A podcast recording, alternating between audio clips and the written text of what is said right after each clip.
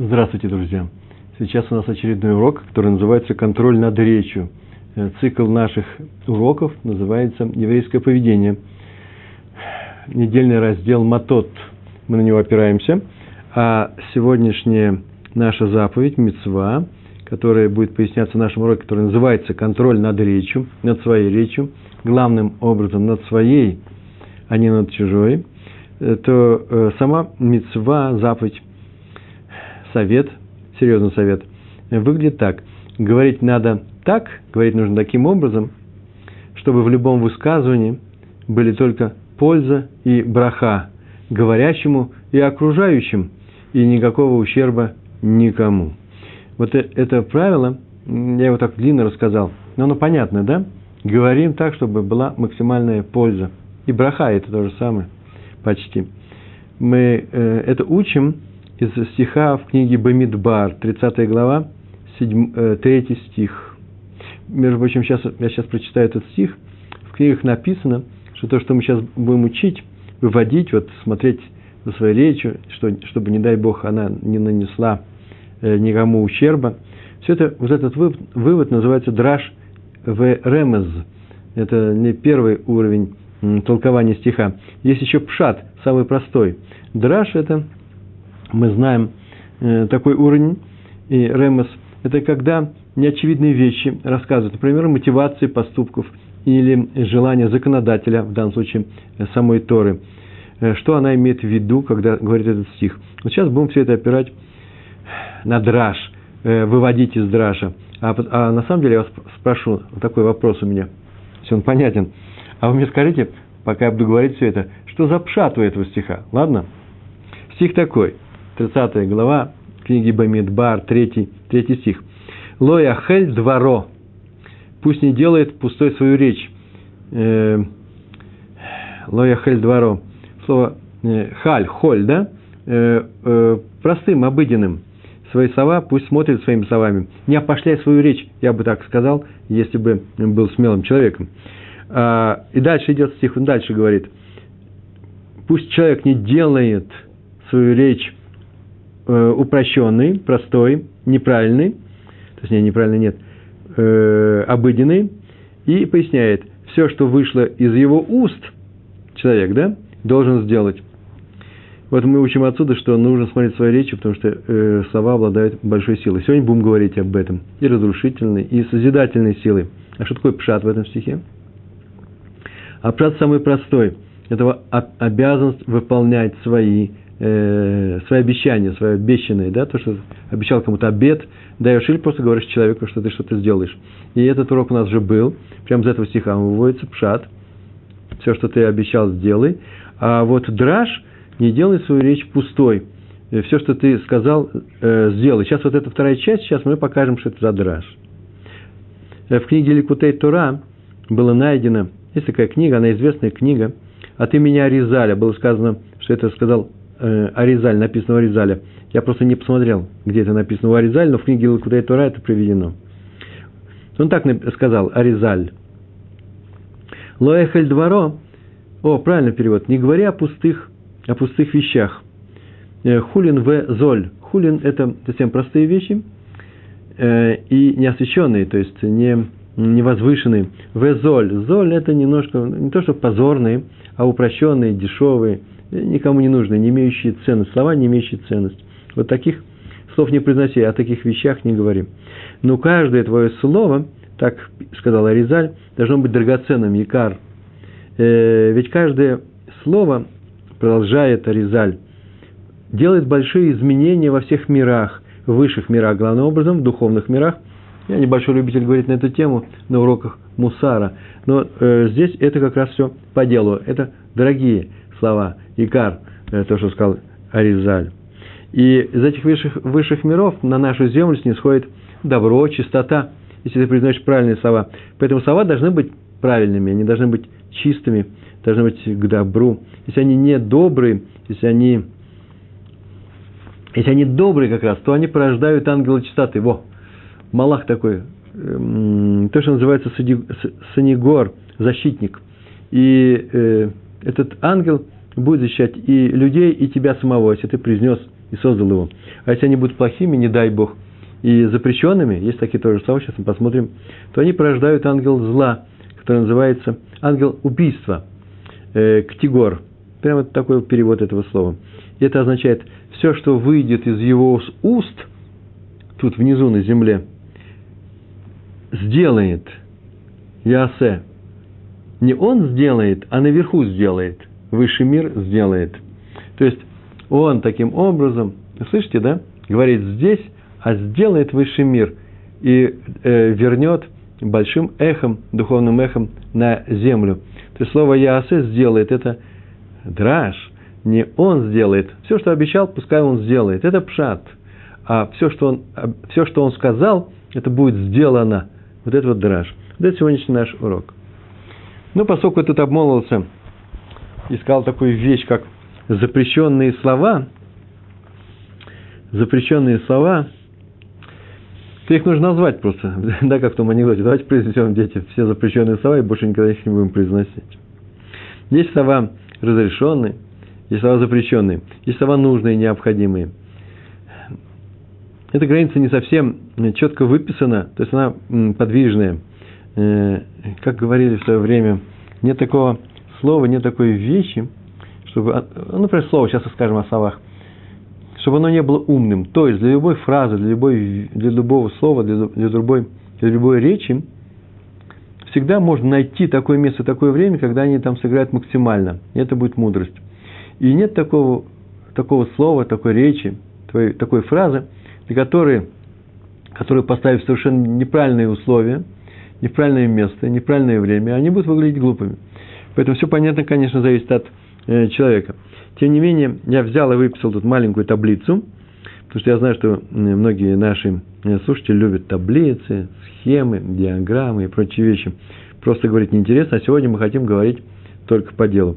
Тут есть такие слова, которые называются запрещенными.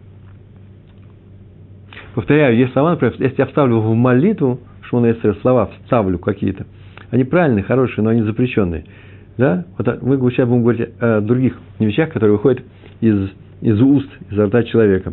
Во-первых, первое, я так полагаю, что я поставил на первое место, ругань в адрес Творца. То есть, когда человек отрицает его, не обязательно говорит плохие слова, а вообще просто отрицает э, Творца, Тору, выступает плохо против евреев, мудрецов, праведников. Вот все согласны с этими вещами. А вот э, обращали ли вы внимание, что э, человек, принадлежащий одной, одному течению, например, плохо сказал о евреях другого течения. И вот как раз он попал вот на эту полочку. Э, он сказал запрещенные слова, которые Тора запрещает. Долго не будем говорить на эту тему. Вторая вещь. Вторая – это когда человек обижает другого человека словами. Причем здесь, конечно, есть большой разнообразный выбор у него. В, э, в, в магазине на полках лежат очень много таких вещей. Я не про слов говорю, а про разного вида, вида слова. Например, оскорбления. Оскорбления запрещены любого вида.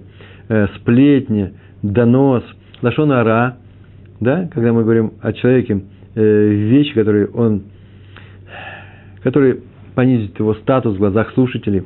Просто крик на человека, заметили? Просто крик на человека. Те же самые слова, которые, произнесенные тихий, тихим голосом, будут выглядеть нормальными, выслушаны нормальным образом, то э, крик, он вообще просто разрушает общение между людьми. Между прочим, вот об этом было сказано. И в прошлый раз я на, об этом на уроке говорил – как раз на автора, на отрывок из пророков на прошлой неделе, в эту субботу мы читали, и в эту субботу мой сын, э, у него, ему 13 лет, у него бармицу, то есть бармицу у него как раз сегодня, и сегодня утром его приглашали к Торе, он сам читал ее, э, а в субботу перед бармицей, по нашим обычаям, он выходил и тоже к Торе, и читал автора. Сам читал автора, отрывок из Ирмияу, начала – и на прошлом уроке я рассказывал о том, что удивительный, уникальный отрывок заключается в том, что там было написано о том, что Всевышний обратился к Ирмияу, пророку, и сказал, что теперь он будет глаголом жечь сердца людей, так мы говорили, да, потому что Пушкин взял именно этот отрывок. То есть говорить неприятные вещи людям. И когда я говорю, что нельзя, ну, когда мы говорим что, о том, что нельзя э, обижать людей, потому что есть у нас такой запрет, Илель его высказал, Илель Азакен, старый Илель, он сказал, не делай другому то, что тебе самому противно, если тебя будут это делать, то э, пророки его нарушали. Э, и как говорю, не делайте это, мне так говорят, да пророкам же это было разрешалось. Так вот, ответ такой, прямо в этом недельном разделе. Всевышний сказал, иди и будешь пророчествовать, говорить мои слова, которые я тебе дам, я тебе скажу, что нужно говорить. На что сказал Ермяву, а не наар, я молодой, я не привык э, ругаться с людьми, у нас так не заведено.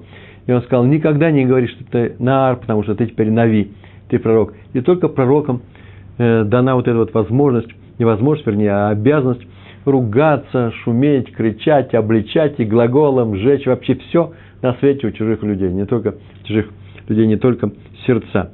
Э, поэтому их, кстати, многие ненавидели. Тяжелая жизнь у них была, непростая жизнь, потому что кому приятно такие вещи слушать. Но они говорили правду от чего? От кого? От лица Всевышнего. Так вот, если мы пророки, то это можно делать. Если раз мы не пророки, то у нас пророчество, говорят, ушло, а именно мы стали мягче и лучше. Вы слышите? Потому что пророчества у нас нет, нет этого разрешения обличать других людей. И это правило, в принципе, не имеет э, исключений. Э, кроме пикух нефиш, когда дело касается жизни или здоровья и так далее. Сами придумайте такой пример. А просто если человек ошибается, и он, даже если других он приводит к ошибке, то нельзя его обличать при всех, потому что, как мы говорили, мы учили человека, который э, ругает и заставляет покраснеть или заставляет побелеть лицо другого человека при всех, тот лишается голамаба, будущего мира. Это вещь непростая. Итак, у нас во втором моменте есть то, что называется во втором пункте, то, что называется обижать человека. Вот этого говорить нельзя. Что вышло из уст человека, там на небе будет сделано. Сейчас мы скажем, как это, э, на самом деле, как устроен этот механизм, это, как это играет, как это работает. Нельзя говорить третий пункт, не говорить правду. Неправду. Неправду говорить нельзя. Это такой специальный урок. Э, я знаю только два случая из Талмуда по э, школе, по мнению мудрецов школы Илеля, когда можно немножко смесить акценты, похвалить покупку, похвалить, похвалить жениха или невесту, или семью, из которых они вышли. И все, пожалуй, я вот других моментов не знаю. И иногда можно, знаю, конечно же, Э, мирить людей, сказать, что он неплохо к тебе относится, просто он ему не, стесняется он к тебе подойти, попросить прощения. Хотя мы-то знаем железно, что он не стесняется. Так учил нас Аарон. Только здесь нужно взвешенно все это делать. Почему? Потому что вообще-то э, такая, такое маленькое смещение э, правды в сторону, оно должно быть э, ну, как вам сказать, не то, что заметным, э, не разрушительным, потому что мы знаем, о ком ты говоришь. Он мне вчера приходил, серенады пел под окнами, а ты рассказываешь, что он стесняется, я просите прощения и так. То есть нужно все это делать с, э, умно. Ну, мы с вами ведь и евреи, я думаю, что это требование вообще изначально, да, мы его не обсуждаем. Все, что мы делаем, должно быть умным. Четвертое. Нельзя... А вот про неправду, кстати. Про неправду. Что такое говорить неправду? Вот мы рассказываем друг другу анекдоты, ведь это же явно неправда. Ну, не встретил Рабинович папа у нас в, в купе, э, в, э, как называется, в поезде. И не произошел у них этот диалог, явно же придумано. Мы э, знаем, что и книги художественные на этом построены, и там уж явно этого не было. Даже не только документальные книги. Э, кино, если кто смотрел кино и смотрит его. Все это придумано. Так вот, разрешается говорить такую неправду, если человек знает, что это сочинено. То есть, в, э, если вы решили что-то, ну, пошутить, э, вывернуть ситуацию, нужно делать так, чтобы человек на самом деле э, понял вас. Потому что если он не поймет вас и будет действовать дальше, исходя из вашей неправды, вы его обманули. Меряется не по вашему уровню и не по уровню нашего коллектива, который настолько продвинутый, мы такие снобы, такие все понимаем. Нет, нет. По уровню вот этого человека, на котором, может быть, и кто-то в той жизни смеялся, потому что смеяться над человеком нельзя – а он не понимает, он все понимает буквально. Значит, э, нельзя ему говорить неправду. Ему нужно объяснять, шутка, шутка придумал. Только в самом начале, не в конце, чтобы секунды неправды не было сказано. Это про неправду. На эту тему история у нас есть про дочь кузнеца, из истории про Хофицхайма, который я сейчас вывесил в блоге своем на основе уроков, который давно уже был у нас, называется, поскольку у нас была э, недельный раздел был связан с Пинхасом, и вот это вот э, ревнивое отношение к э, законам Торы, к соблюдению Торы, которое было присуще Пинхасу, оно иногда проявляется в нашей жизни. Вот, например, Ховицхайм э, послал, сказал кузнецу, чтобы он разнес молотками со своей бригады некоторый непотребный дом, который выстроили совершенно бандитские люди рядом с Ешивой в городе Радин. И он пришел и сказал, у меня дочь болеет, э, что теперь делать с ней? Он сказал, о, хочешь, чтобы она выздоровела, поди разнеси этот дом. Он говорит, выздоровеет, выздоровеет. Не пошли и разнесли. Все, история закончилась. Теперь ко мне приходят люди, и очень много людей спрашивают, что с дочерью? Она выздоровела или не выздоровела? Я, говорю, я объясняю, что меня это не интересует. Меня интересует, э, как поступили э, праведники, как поступает праведник. Вот в данном случае Хофисхайм выступил как Пинхас. Чужими руками, согласен, да. Но он уничтожает зло. А насчет дочери, я говорю, я не знаю. Ну, как же, Ребрува, нужно как-то заслужить доверие читателя. Я еще должен заслужить доверие. Я сказал, ладно, я сочиню. И сочинил этот ответ, и вывесил сегодня. Полностью сочиню, он так написал. Я сочиняю. Потому что я на самом деле не знаю, что там произошло. Обманывать нельзя. Э, следующая вещь, четвертая. Вводить заблуждение нельзя. Э, это называется кража знания. Человек думает одно, а ты ему э, сказал другое. Гневода, даже намеком. Я формально ничего плохого ему не говорил. Это такой же пример из этой же области, кстати, сейчас я вспомнил. Лесть. Вот это тоже кража знания. Я человеку говорю то, что я о нем не думаю, для того, чтобы понравиться ему. Э, иногда вещи, такие вещи нужно делать, например, не чтобы понравиться, а чтобы поднять его э, само э, настроение, самоощущение и так далее, самооценку. Но это не лесть, а лесть мы знаем, что это такое, да? Это когда мне что-то нужно от этого человека, я ему говорю то, что не является правдой. Ведь это еще и неправда, и в то же время я вожу его в заблуждение. Он думает, что я на самом деле к нему так отношусь. Подчиненный к начальнику и так далее. Или или депутаты перед э, собранием э, избирателей и так далее. Они тоже бывает лезть. Причем не только словами, но и жестами и гримасы. Все, что можно, все, что я сейчас сказал, это и гримасы, и жесты можно сделать жестами. Почему? Потому что есть жесты и мимика лица – это информация. Вот, например, не, что такое неправда? Сказали, куда идти? Вот куда пройти куда-то нужно? Я ничего не говорю, видите, никого не обманываю, я просто показываю другую сторону. Видите, я сейчас обманул. И это входит в раздел неправильной запрещенной речи. Ну, э, сюда же можно отнести и оскорбление, которое можно, знаете, и гримасы можно сделать. Э, пальцем у виска покрутил, вот вам, пожалуйста, это уже оскорбление. Это тоже называется неправильная речь. А иногда можно промолчать. И, например, поддерж, поддержать другого человека, когда ты его не поддержишь. Ну, вот я его обманул, будто я его поддерживаю. Это четыре пункта. Пятый пункт. Запрещенная речь. Что такое запрещенная речь? Когда ну, например, человек дал, дал недерштика, знаете, обед, что он будет молчать, молчит, то теперь любая речь, которую он скажет, он нарушил свой обед. Например, сказал, что целый день я буду молчать. Ну, это редкость. А, вот натурально, натуральный пример. А именно, перед шахартом. Перед шахартом не принято говорить посторонние вещи. Ну, может, необходимые вещи. Вообще-то люди даже не стараются, не то что не здороваться, но если у вас все здороваются, чтобы вы не выглядели белой вороны, то махните головой, еще что-то скажите, потому что шалом – это уже имя Всевышнего, а вы еще не молились Всевышнему. Но так или иначе, перед шахартом многие люди не разговаривают, для них это запрещенная речь, а во время, во время Пасукайда Зимра, вы знаете, да, в самом начале, он один молится, видите, не все же вместе, он сам по себе молится. Вот он ничего не может сказать от самого начала до самого конца вслух другим людям. Ну, если уж очень-очень необходимо, я не могу, не вижу такого примера. Хотя он может как раз знаком что-то показать. Или, например, после, э, после натилат едаем перед амуци, да? Знаете ли, как даже в самых буйных семьях все сидят, молчат. Это такая игра, и детям это нравится. Ну, детям больше года, наверное. Это тоже запрещенные слова. Или во время чтения, когда произносится Шмоне Эсре, считается, что нельзя разговаривать. Ты помолился, а еще люди молятся. А особенно, ну еще ладно, еще можно отойти в сторону поговорить, потому что ты же помолился, и с этим человеком можно поговорить. Но если идет повторение молитвы, совершенно запрещенные слова, какие бы ты их ни сказал – Нужно выйти тогда из зала. И то же самое чтение Торы. Повторяю, недопустимо разговаривать в это время. И во время чтения Кадиш. Шестой пункт. Калут Рош. Калут Рош. Что это такое? Ну, это когда человек говорит легкомысленные вещи, да особенно еще двусмысленности, да еще какие-нибудь сальности, не дай бог. Э, плохие намеки. Э, причем не обязательно как раз Э, гендерного порядка, мол, э, на тему отношений мужчин и женщины.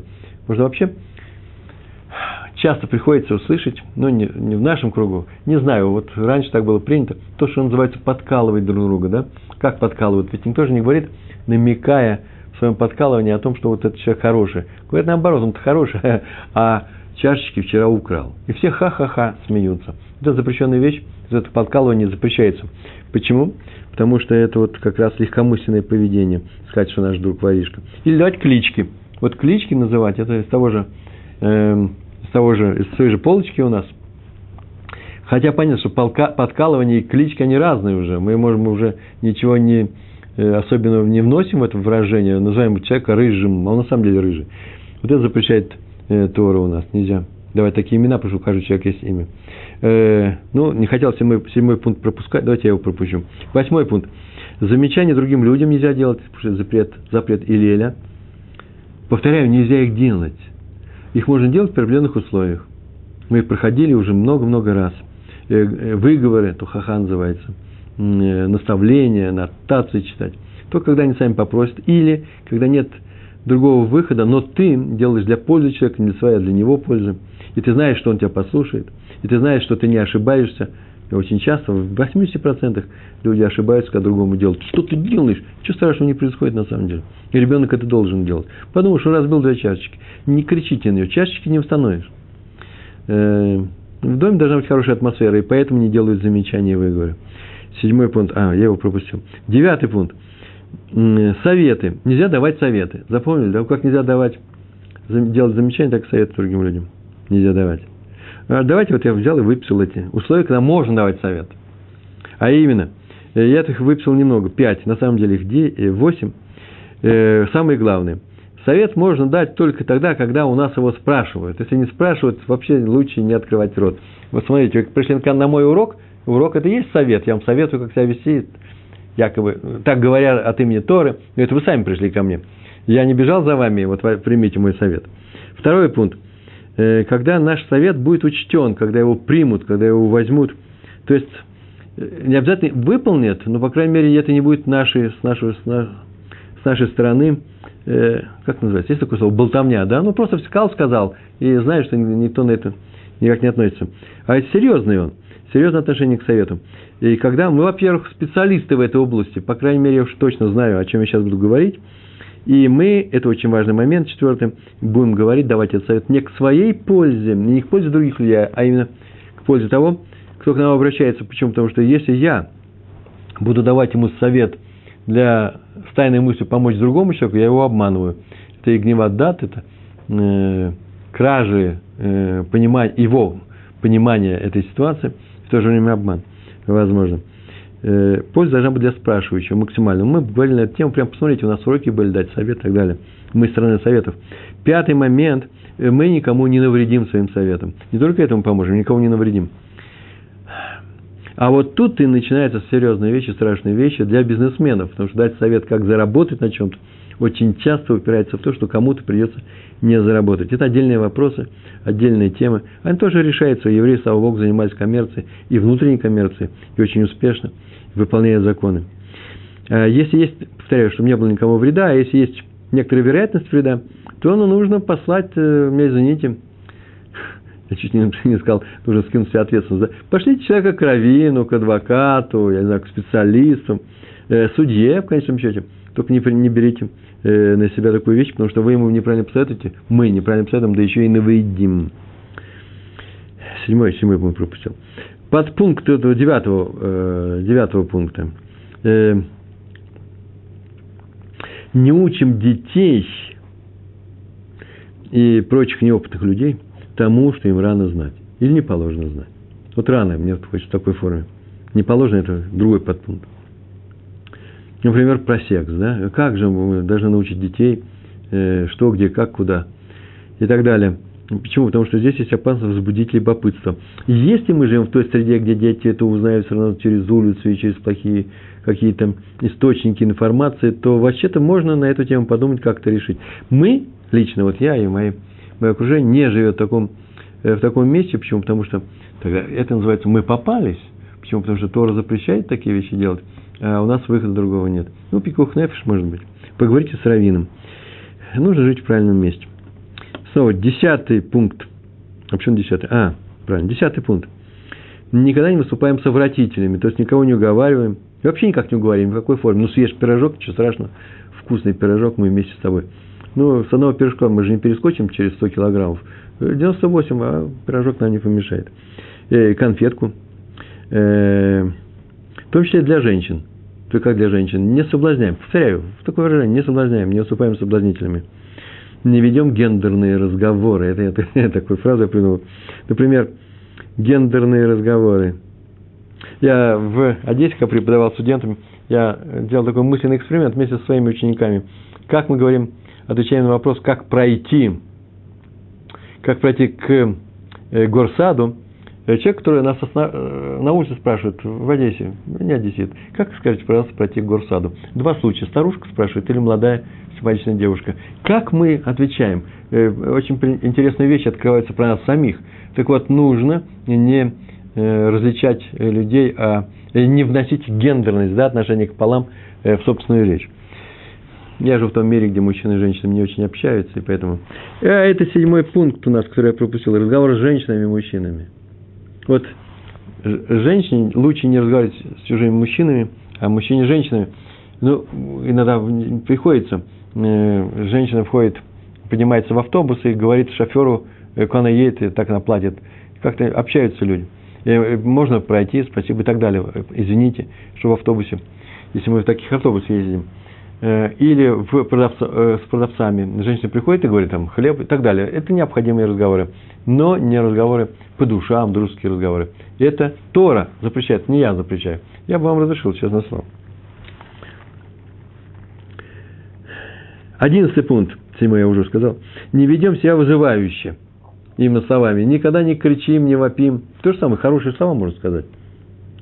Э, своему мальчику. Я могу сказать, э, э, Исраиль, я тебя очень люблю. А можно так заорать на всю улицу ночью, в 2 часа ночи, что все просыпаются. Этого нельзя делать. Это называется вызывающее поведение. Мало того, что кричим, еще можно громко смеяться, именно вызывающим. Где мы в автобусе, задевая людей. Или что? Э, мешая покою других людей. Или чувствам окружающих. Не знаю. Чувства окружающих – если вы смотрите кино, то уже о, чем я вообще здесь говорю? С экрана целуются. Ну, вы же сами пришли в, э, в кинозал, да, или сели напротив экрана. А вот вести себя таким образом перед другими людьми, ну, Тора не очень советует. И, как я сейчас сказал, не очень шумим ночью. Двенадцатый пункт. Ой, сегодня какой у нас урок. Я ничего не успеваю. Стараемся не быть, не стать недобрыми вестниками. Если нас посылают например, запрет расстраивать людей, но нет других, придется брать на себя эту функцию. Хотя есть много чего можно сказать. И запрещается проклинать других людей. Вот это запрещается. Так сказано, Талмит Хахам, пускай постерегется, так это сказано, постережется, пускай постережется, э, сказать проклятие в адрес других людей. Ну, чтобы тебе было плохо. Вот это уже проклятие, нельзя этого делать. У меня ручка в руке, я ее убираю. У вас ручка в руке есть? Ну, записывайте тогда. Если злодей проклинает праведника, то ему самому будет плохо, злодею. А для праведника это будет браха. Это история с Беламом. Мы знаем эту историю. А если злодей благословляет праведника, праведника, то обоим будет хорошо. Э, первому, самому злодею, почему? Тут же рождается, мы сейчас только говорили, ангел-защитник, почему? Потому что он благословляет хорошего человека. Так обещал Ашем, Всевышний Аврааму, кто тебя благословит, тот будет уже благословен. Поэтому злодей, который благословляет праведника, э, ему тоже будет хорошо, и праведник тоже будет хорошо. Так обещал Аврааму Всевышний. Если злодей проклинает злодея, то обоим будет плохо. Доходит это э, проклятие, клала на иврите. А если он благословляет злодея, злодей благословляет злодея, то обоим будет никак. Ну, чтобы долго не рассказывать, двигаемся дальше. Если праведник проклинает злодея, праведник проклинает злодея, то обоим будет плохо. Это очень важный момент. А если он благословляет злодея за его злодейство, э, второму будет никак, а вот первому, самому этому Якову праведнику, будет плохо. Если праведник проклинает праведника, первому будет плохо. У того есть сила проклинать. А второму сила проклинать самого себя, он на самого себя все упадет. Проклятие падает самого себя в первую очередь. Сейчас скажу почему а втором будет никак. Не бойтесь чужих проклятий, если вы праведник. А если праведник благословляет праведника, если праведник благословляет праведника, всему миру будет хорошо. Общее правило такое. Проклятие действует в первую очередь плохо на самого себя. на самого проклинающего. И второй момент очень важный. Проклятие никогда не действует на праведника. Будьте праведником, все будет хорошо. Э, в рамках нашего урока, я не хочу доставать другие контексты из других уроков, потому что некоторые говорят, и так написано в некоторых книгах, что это работает не всегда таким образом. Мы остановимся сегодня вот именно на этом. Самое главное, как это нужно понимать. Дело в том, что желание любого человека исполняется. Ничего так сказал? Хорошо? Нет? Нравится вам? Желание любого человека исполняется. Я уже говорил об этом. Создается ангел-помощник. Мораль, мораль, величайший мудрец э, последнего времени, э, в своих книгах, и там, и там он написал, Хидуше Агадот и Натиот Олам. Это мусарные книги по мусару. Он написал, сосавшись на трактат Вавилонского Талмуда Сангидрин, 105 лист первой страницы, в самом низу, посмотрите, я уже, по-моему, это говорил, по поводу слов Билама. Э, Билам э, так сказал, он сказал Биламу, когда начал упрашивать, Всевышний сказал Биламу, когда он начал упрашивать, пусти меня. Сначала Всевышний сказал, не ходи с этими людьми, а второй раз он начал его очень просить и сказал, и сказал ему Всевышний, кум, лех и там, встань, иди с ними. А ведь вначале ведь он же сказал, лоти леха и магем, не ходи вместе с ними. Так вот это означает, куда уж очень хочет человек идти, хочет человек идти, туда его небеса ведут. Они ему не помогают, но они ему разрешают туда идти. Повторяю, не, не очищают перед ним путь, но могут создать такую ситуацию, когда такая дорога существует. А раз человек хочет идти по своему пути, то Всевышний ему не мешает, это называется реализует его путь. Хочет человек стать богатым, супербогатым, стань.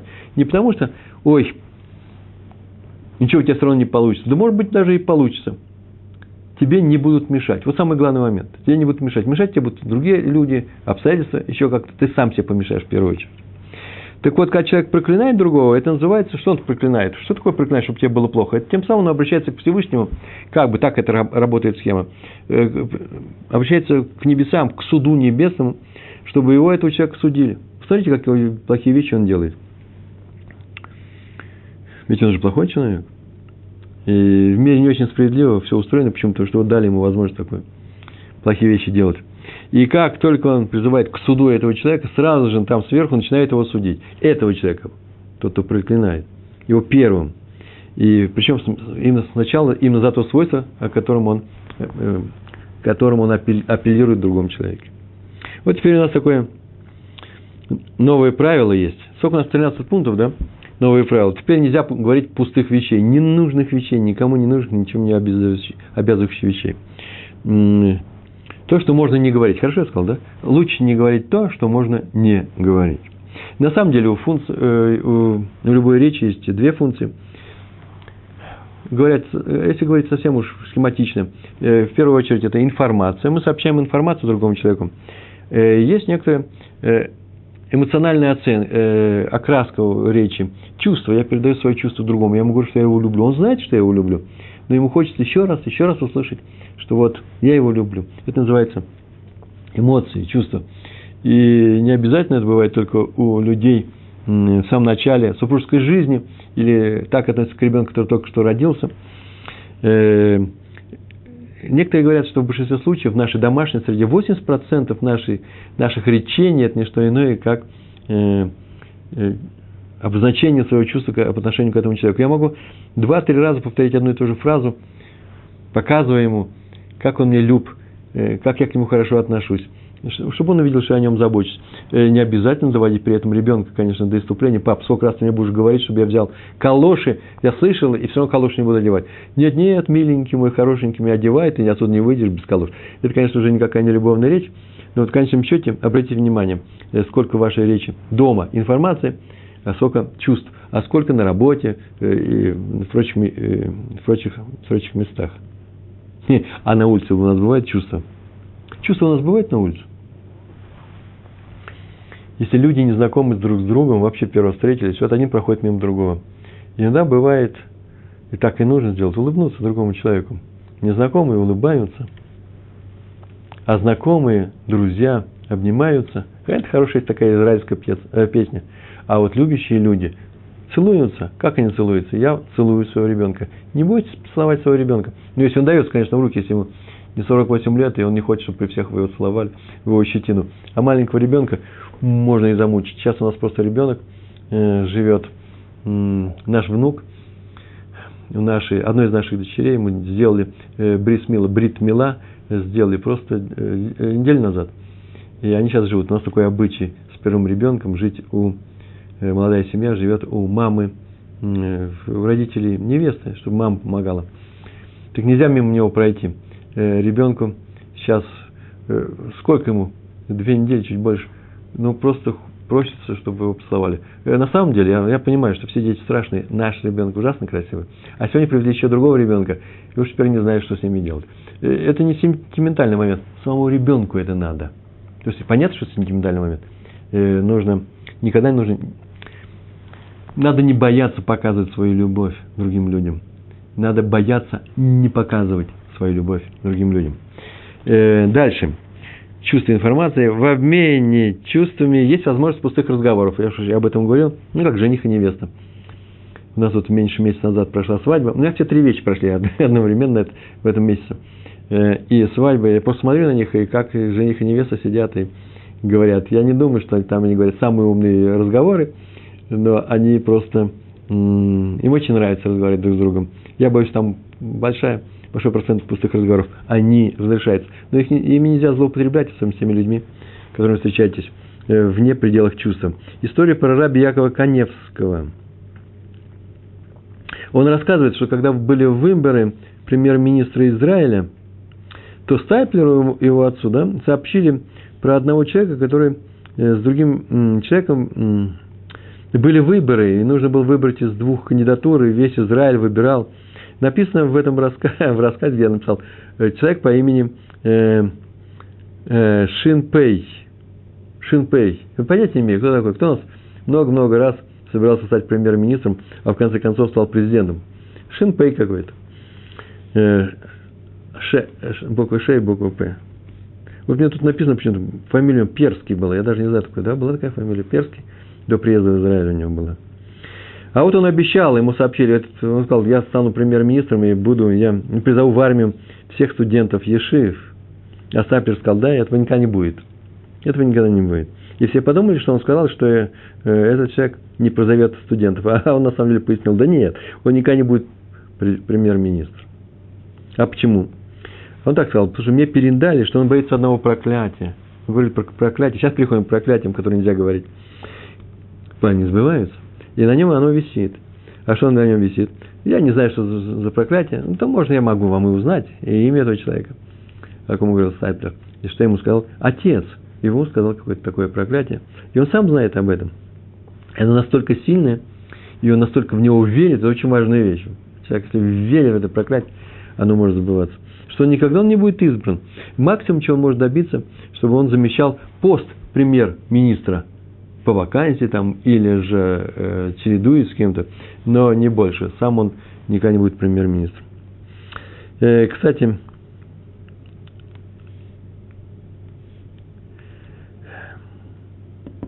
знаете, что вот кто-то сказал кому-то браху, а кто-то сказал, например, проклятие. А вы знаете, очень часто бывает, что проклятие поворачивается брахой. Так вот, как это разгадать? Это как сон. Вот есть такой момент – что если это истинный сон, вы помните, да? А, это очень редкий случай по Рамбаму. Да, в Талмуде так написано, что кто первый его объяснит, даже если он вслух об этом не сказал, он услышал, поэтому никогда сны никому не рассказывайте. Такой у нас обычай. Сны не рассказываем и не спрашиваем. Э, как он объяснит, так оно и будет. Причем первый, независимо от его духовного уровня, независимо от того, что он Талмит Хахам или еще кто-то, неважно. Поэтому нужно опасаться. То же самое с проклятием или с брахой. Вы сказали, все услышали какую-то браху, и вы пришли и сказали, вот что он мне сказал, это может быть перевернуться. Например, ни дна, ни покрышки. Сказали человеку, ни дна тебе, ни покрышки. Тут же сами переначите, тут же моментально. А скажите, например, о, ни дна для зла. Есть злые вещи какие-то приходят в нашу жизнь. Пускай оно придет и упадет. Дна нет и упадет. Уйдет из нашей семьи. А покрышки, не покрышки для добра. Покрышку сверху ограничивает, да? Чтобы добра, добрых вещей, добрых слов любви было в нашей семье до неба. Хорошо ведь? Благословения, да? Чтобы вам ни дна, ни покрышки, ни дна для плохих вещей, ни покрышки для хороших. История. Не, не история еще, теория. Написано в Талмуде Бава Кама. Сказал Раф Иуда. Праведник должен опасаться сказать хотя бы одно слово э, в ущерб другому. Неправда. Об этом сказал. Неправда, в ущерба. Не дай Бог, чтобы сказал клалу какую-то, все развернется. Об этом сказал Раф Йосеф Хаим из Багдада. Вот так сказал. Об этом сказано в Талмуде Моет Катан, 18 лист, первая страница. Брит крута лесфатаим. Слова сбываются. Короче говоря, это называется слова сбываются. И Раби Раб, э, Хайм из Багдада сказал, начал приводить примеры из обеих Торы, Тора устная и Тора письменная, что слова, предвещающие несчастье, вышли из, какого, из уст какого-то человека, пускай даже по ошибке, они способны привести к несчастью. Э, так в Талмуде было, сказал Раф Йоханан. Брит крутали лисфатаем, так он сказал. Откуда это известно? Это в... Где это? Это... В каком... Ой, я тут не писал. Мой катан, мой катан, 18 лист. Откуда это известно? Спросил Раби Йоханан. Да из какого стихоторы? Да из слов Авраама. Сидите тут со слом, а мы с Исхаком поднимемся, э, справим службу Всевышнему и спустимся вместе. Он сказал, это просто проходная речь. Он не собирался спускаться вниз, потому что он шел э, принести в жертву Исхака. Планировал спуститься один. Ну, как сказал, так небо и сделало. Видите, слова наделяются совершенно мистической силой для того, чтобы сбыться. Поэтому нужно не, не спешить, нужно контролировать свою речь. Это к хорошему. Бывает слова и к плохому. Вот в этом же Талмуде там так написано. У Раби Хия был сын, звали у Иуда, зять Раби Яная. И он все дни учился, не выходил из дома учения. А перед сумерками субботы, перед наступлением субботы, он приходил домой, э, жил он с женой у тестя своего, у отца с жены, и перед ним шел столб огня. Я не знаю, или человек шел, освещал ему дорогу, или просто какие-то мистический свет. По огню было видно, что он идет домой. Однажды он сиделся за учебы, и э, забыл вовремя пойти домой, и Раби Янай не увидел столба огня, где мой зять, и сказал, ну, переверните ему его кровать. Раньше переворачивали кровать в доме, Вель называется, того, кто справлял траур. Сейчас у нас нет такого обычая, нет такой необходимости. Раньше это сделали. Сказал ли он это в шутку, сказал ли он ошибся, неважно. И э, Иуда, э, сын Раби Хия, умер. Так в Талмуде написано. Другой пример. Пинхас, брат Амора Шмуэля. Шмуэль был известный учитель Амора. И Амор сел Авель. Сел, эм, справлял траур первые семь дней по, ближ... по очень близкому родственнику, наверное, со стороны жены. Не, не знаю, почему-то Пинхас, брат Амора Шмуэля, сидел Авель, Пинхас, был в трауре, а в это время Шмуэль не сидел. Может, жена у него умерла, не знаю. И э, пришел его э, Шмуэль утешить и увидел, что у Пинхаса большие ногти, э, с ногтями вообще нужно ногти постригать. И спросил, а почему он его не может постричь? Сейчас была суббота, они постриг, в субботу не сидят, траур. На самом деле нельзя постригать ногти в субботу, но Шмуэль считал, что можно. Вот на эту тему и написано здесь, это Гемара, это Талмуд. Спросил, почему ты не постриг? Кто сказал ему очень резко, сказал, ты что, если бы ты сидел, Авель, если бы ты сидел э, под, э, траур у тебя был по близкому родственнику, неужели ты бы постриг бы? Он сказал, и не прошло много дней, и Шмуэль сел Авель. Так в Талмуде написано. Не торопитесь такие вещи говорить, не надо их никак говорить. Вот Раби из Багдада сказал, об этом сказал Раф Иуда. Пусть праведник постережется говорить слова, которые могут потом привести к несчастью, к, большим, к какому-то большому ущербу других людей. А вот еще тоже там еще один Иуда. Раби Иуда Хасид. Сефер Ахасидим, Сефер Хасидим. Он написал, есть в Мишлей Э, в 21 главе, 23 э, стих, там сказано «Шумер пив ульшоно, шумер мицарот навшо». Мицарот навшо. Тот, кто шумер пив, тот, кто хранит свои уста свой язык, тот хранит от бед свою душу. Каким образом? А, он так еще заметил. А из первых букв этой фразы складывается шимшин, то есть будь сильным, будь мощным. Это означает быть, хранить свою речь, и у тебя не будет беды. Вообще не будет беды у других людей не открывай рот сатану. Все думают, что не открывай рот, э, который у сатана, да, чтобы он мог сказать за тебя что-то. Так вот, не открывай рот свой для сатана. Не учи сатана, как и сказать. Чтобы он тебе не вернул твою фразу. Видите, сейчас он сказал, как бы ты ни сел, Авель, и считается, что вот, э, смотрите, Пинхас попросил Ишмаэля авилут. А мы уже говорили, это объяснил Магарат, то, что человек хочет, очень часто бывает, что Всевышний это и делает. Да вообще другим словами можно сказать, что праведник говорит, а это зависит от праведника, то Всевышний делает, стопроцентно делает. А что простой человек говорит, он рождается Малах, ангел, который будет двигаться в эту сторону. Сколько таких малахов в эту сторону тянут, сколько в эту сторону, я не знаю, как у муравьев принято по, по количеству. С одной стороны, муравьев перетягивает, но такой малах уже родился, который будет реализовать твое желание. Даже нечаянно сказанные слова. Брахот, 19 лист, первая страница, там так написано, как сказал Раби Шимон бен Лакиш,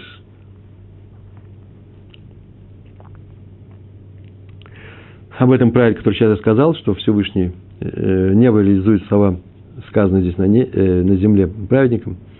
Э, как учили братья от имени Раби Йоси, «Люлам лоев тахадам пив ле сатан». Человек никогда не должен открывать рот сатану. Не учит обвинению в суде, потому что сатан скажет, он сам заявил, что ему полагается так-то и так, так я, так я сейчас мы сейчас и реализуем. А еще сказал Раф Йосеф – и что это за стих такой, где мы это учим правило? А это сказано в Ишиягу, пророк Ишиягу. Если бы Всевышний не оставил от нас остатка, то есть если бы от евреев, которых все уничтожают и мучают, не оставил бы нас остатка, вообще ничего нету, то как бы мы пропали? Были бы как с домом, уподобились бы Амора, два, два города, которые пропали за, свои, за свое злодейство.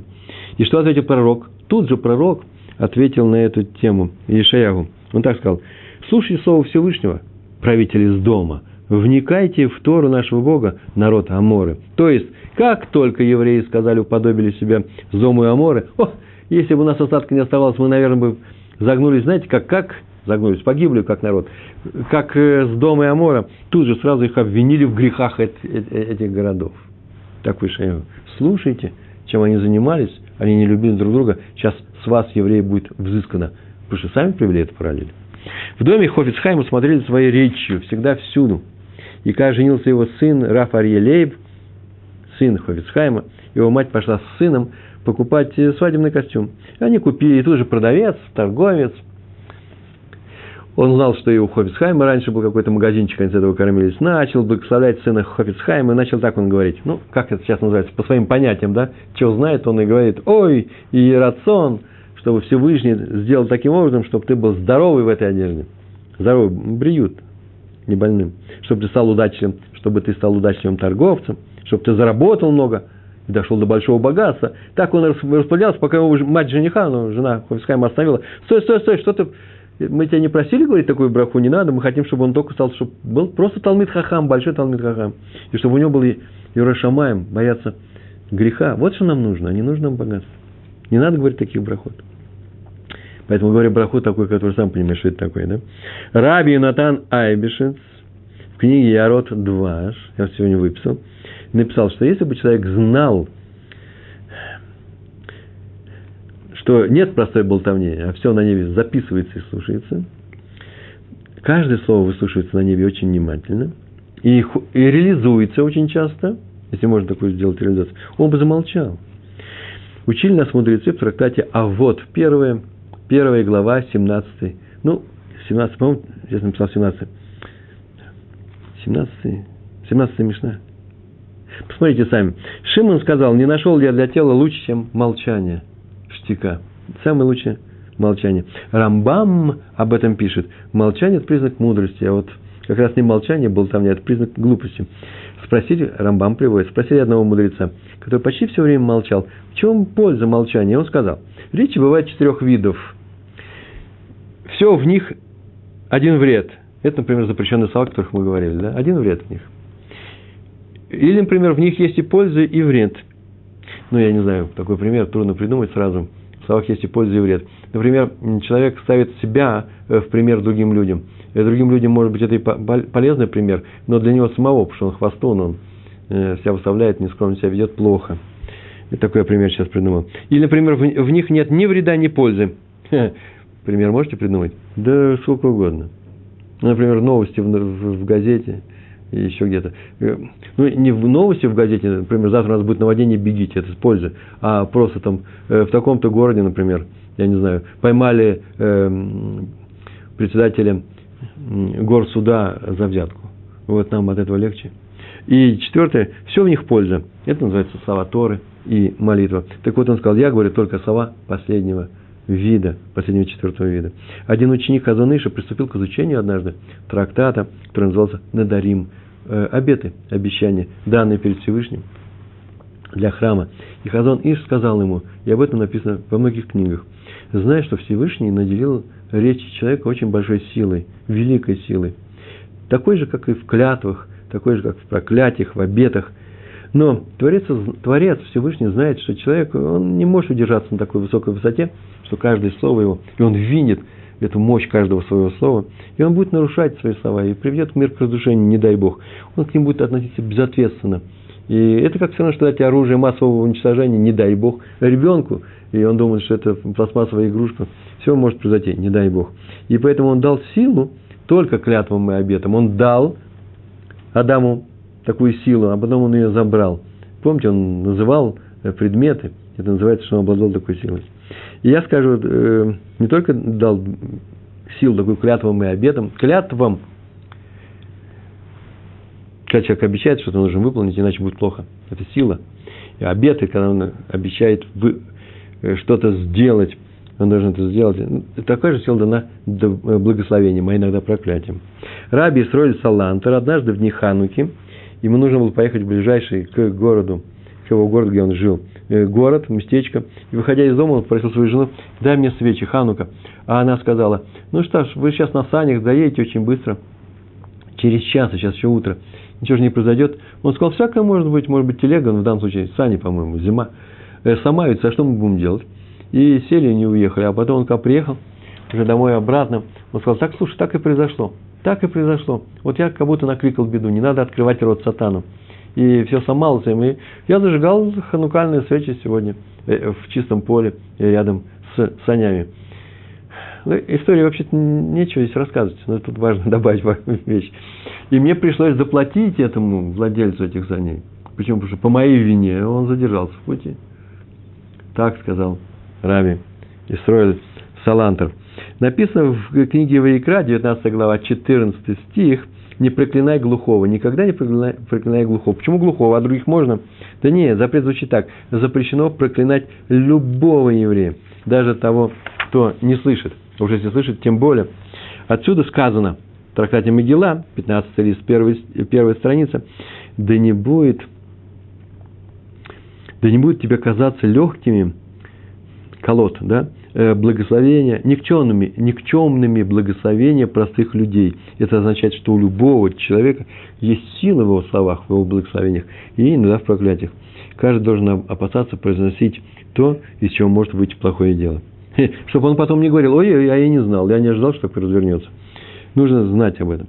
А сказал? Что так сказал Балак, когда он приглашал, да, э, э, Белама 22 стих книги Бамидбар, 6, 6, 22 глава, 6 э, стих.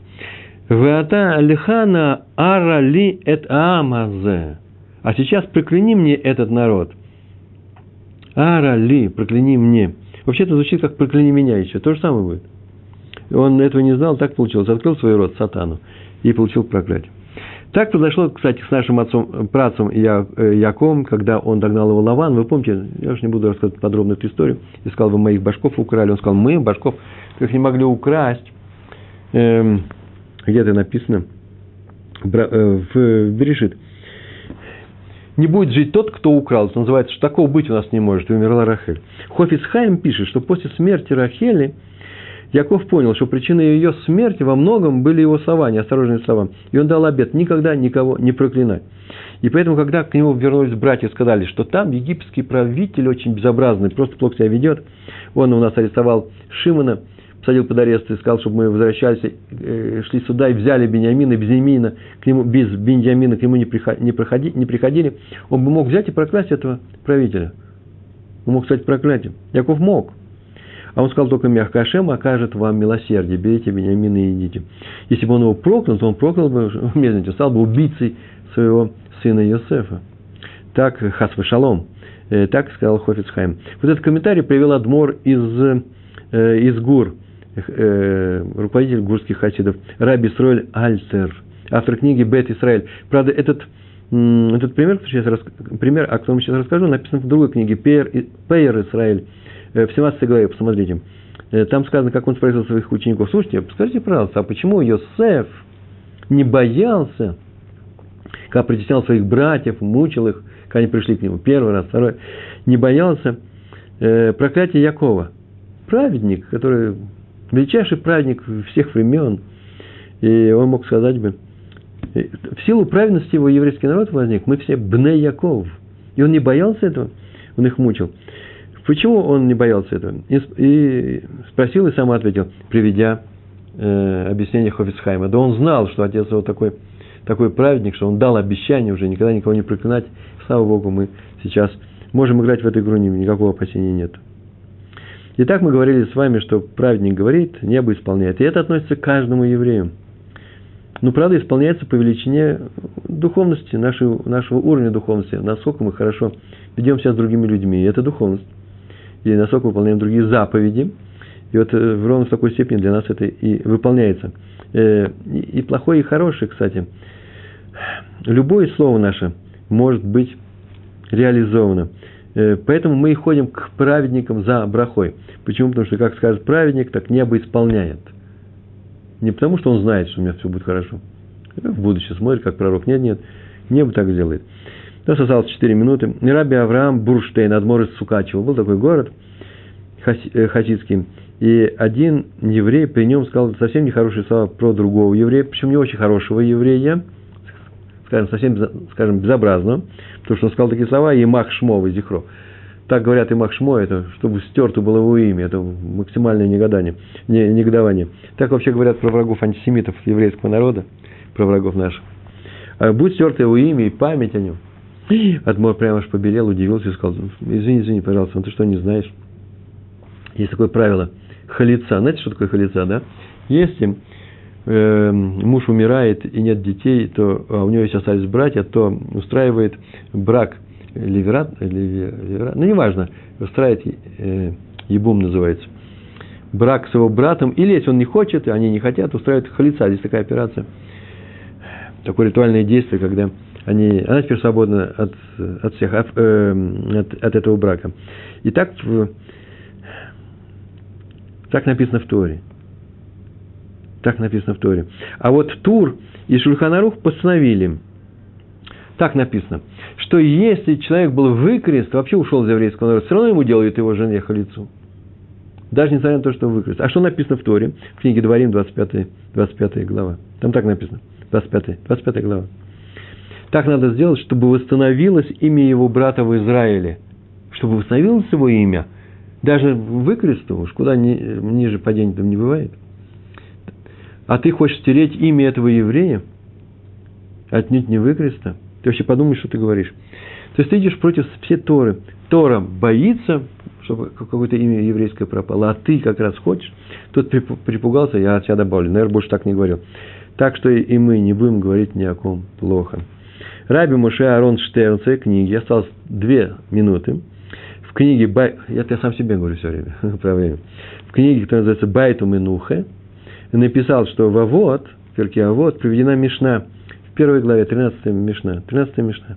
В разных наборах по-разному. У меня это было 13 в переводе моего Сидура для на субботу. На арамейском языке она э, приведена от имени Елеля. Ву ая умер. Елель говорил. Нагид шмо ават шмо. Удело мосив в ясеф. Удело ялив ктала хаяв. Веде иштамеш бетага халав. Все это на арамейском языке, не на иврите. Он говорил, желающий прославиться потеряет свое имя. Кто не прибавляет, тот утратит. К Торе хороших дел. Кто не учится, достоин смерти. Кто использует корону, то есть Тору для обогащения, тот исчезнет. Почему на арамейском языке? Чтобы не открыть рот сатану. Почему? Потому что услышат про еврейский народ такие слова, и нам э, все это поставит в пику, то есть это нам сделают, обернут очень плохо. А в Талмуде сказано, трактат Шаббат, 12 лист, второй, вторая страница, что ангелы не, не понимают арамит, арамейского языка, тем более сатан, а поэтому сказано было на арамейском языке. Про русский язык я не знаю, русский язык, наверное, все понимают, поэтому нельзя говорить плохие вещи. Итог. Не говорим слов, которые могут означать вред другим людям, э, потому что в наших словах иногда бывают страшные силы. Мы, евреи, уж точно не делены этой силой. Э, поэтому э, особенно этого говорить, хоть в шутку, хоть как угодно говорить, вы должны опасаться евреи, которые соблюдают заповеди Торы. И тем более об этом с этого начали, этим мы заканчиваем. Не говорим пустых слов, не произносим. Потому, почему? Потому что пустые слова наполняют нашу жизнь пустотой, не дай Бог. И на небе, э, может быть, это аллегория, не дай Бог, махнут на нас рукой и скажут, что пустые слова произносятся, значит, мы и не будем э, за них переживать. И нужно, э, уже если сказать какие-то слова, сказать нужно, не дай Бог, видите, я все время говорю, не дай Бог, хас вышалом, хас выхалила. Просьба к небу не относиться серьезно к тому, что сейчас я произнес, или сказал специально, специально сказал, я хочу, чтобы только не реализуйте это, не наказывайте его. И надо благословять других евреев. Почему? Потому что в этом как раз и есть одна из наших задач и обязанностей благословения, помощь. Мы помогаем друг другу. Я вас всех благословляю, а вы меня. Большое вам спасибо. Всего хорошего. Шалом, шалом.